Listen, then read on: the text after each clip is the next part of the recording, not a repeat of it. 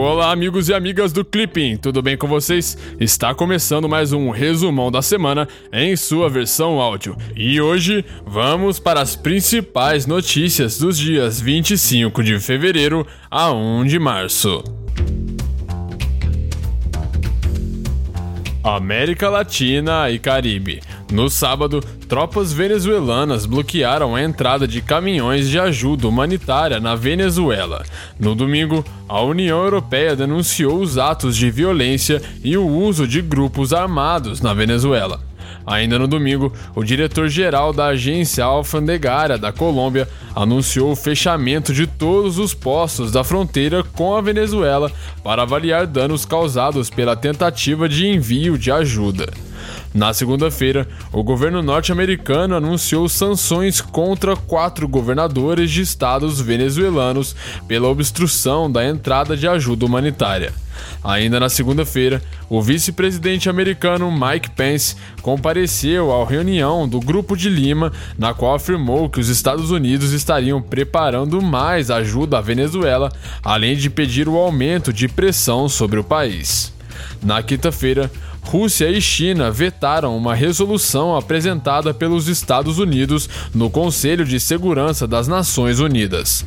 De acordo com a notícia, a resolução pedia a realização de eleições livres na Venezuela e a liberação da entrada de ajuda humanitária. Ainda na quinta-feira, a Rússia também apresentou uma resolução, mas foi rejeitada pelos Estados Unidos.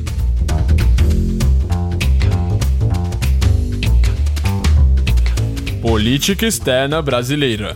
No sábado, o governo brasileiro condenou os atos de violência do governo venezuelano na fronteira com o Brasil e com a Colômbia. Segundo a nota oficial, o uso da força contra o povo venezuelano caracteriza de forma definitiva o caráter criminoso do regime de Maduro. Ainda no sábado, o Grupo de Lima também emitiu uma declaração condenando as ações do regime de Maduro. Na segunda-feira, o vice-presidente brasileiro Hamilton Mourão afirmou que o Brasil vai manter a linha de não intervenção na Venezuela com estratégias de pressão diplomática e econômica, para alcançar uma solução pacífica. Ainda de acordo com Mourão, o Brasil acredita que é possível devolver a Venezuela à democracia sem qualquer ação externa. Na quarta-feira, o presidente da República Jair Bolsonaro reuniu o Conselho de Defesa Nacional para discutir a construção de uma linha de transmissão de energia entre Manaus e Boa Vista, dado que Roraima é o único estado brasileiro que não compõe o Sistema Interligado Nacional, o SIN. Na quinta-feira, o presidente interino da Venezuela, Juan Guaidó, reuniu-se com Bolsonaro e com o ministro das Relações Exteriores, Ernesto Araújo. Segundo a notícia, o plano de Guaidó é agradecer a Bolsonaro e discutir temas relacionados a uma possível transição no país. Na quarta-feira, o Brasil apresentou um pedido de consultas à Índia no âmbito do Sistema de Solução de Controvérsias da Organização Mundial do Comércio, a OMC.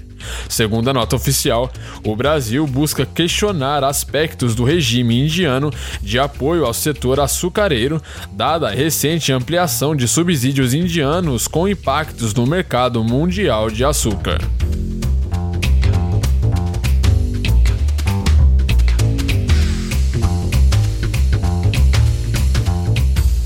Coreia do Norte. Na quarta-feira, o presidente norte-americano Donald Trump encontrou-se com o líder norte-coreano Kim Jong-un em Hanoi, no Vietnã. Na quinta-feira, a Casa Branca informou que a cúpula entre os líderes havia sido encurtada, pois não houve acordo sobre a retirada de sanções impostas pelos Estados Unidos. União Europeia. No domingo, a primeira-ministra britânica Theresa May prometeu aos parlamentares que a votação do acordo para o Brexit seria realizada até 12 de março. Na terça-feira, May anunciou que, caso seu plano seja rejeitado novamente, haveria a possibilidade de pedir uma prorrogação da data de saída. Ásia. Na terça-feira, o governo indiano ordenou o bombardeio aéreo de alvos no Paquistão com o propósito de matar um grande número de terroristas e militantes que preparavam um ataque contra a Índia. Na quarta-feira, aviões paquistaneses atacaram a região da Caxemira, abateram caças indianos e aprisionaram um dos pilotos. Na sexta-feira, o Paquistão anunciou a liberação do piloto como um gesto de paz.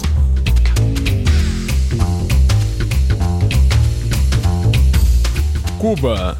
No domingo, Cuba realizou uma consulta popular sobre a nova Constituição do país. Segundo a notícia, por cerca de 87% dos votos, os cubanos aprovaram o documento.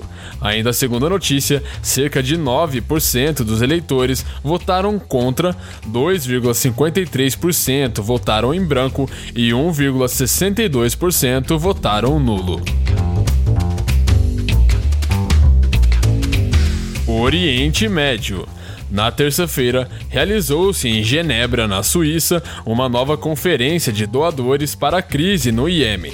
De acordo com a notícia, a reunião conseguiu juntar 2,6 bilhões de dólares, cerca de 30% a mais do que a conferência anterior. Ainda de acordo com a notícia, o valor ficou aquém da verba necessária pelas Nações Unidas, que seria o valor de 4,2 bilhões de dólares. Economia. Na quinta-feira, o Instituto Brasileiro de Geografia e Estatística, o IBGE, divulgou o resultado do Produto Interno Bruto, o PIB, de 2018. Segundo o IBGE, o crescimento de 1,1% do PIB em 2018 deveu-se ao avanço da demanda interna e da queda no resultado do setor externo. Ainda segundo o IBGE, a indústria apresentou crescimento de 0,6%, mas o setor agropecuário apresentou uma estagnação.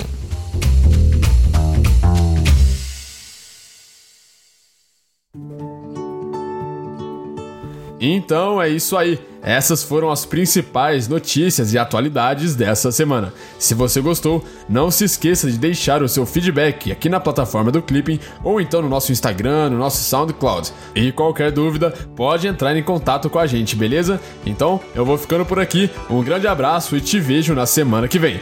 Tchau!